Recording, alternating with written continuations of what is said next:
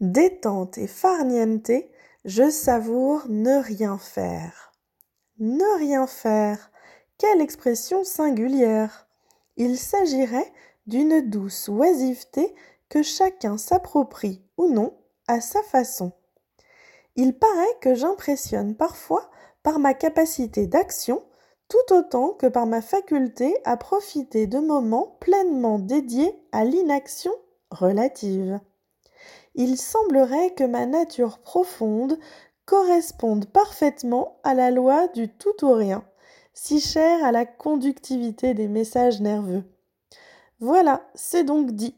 Je prends un malin plaisir à ne rien faire dès que l'occasion se présente.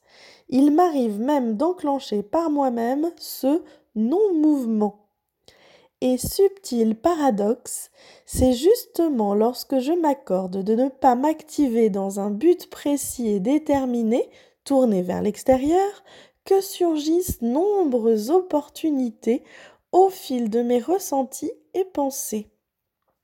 En plein farniente, je m'autorise donc à laisser s'exprimer mes ressources intérieures et je leur offre également la place pour se renouveler.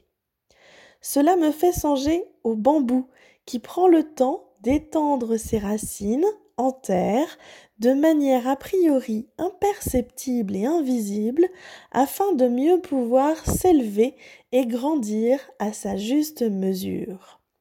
Ne rien faire consiste à me poser simplement en moi et octroyer l'espace nécessaire aux informations que me transmettent mes sensations, mes émotions et mes idées, ni plus ni moins. Dans ces instants, je ne cherche pas à transformer ce que je sens et pense d'une quelconque manière. Je me rends simplement présente. Je ne me projette pas plus loin. Je vis ce qui est là et, agréable comme désagréable, ces instants sont précieux.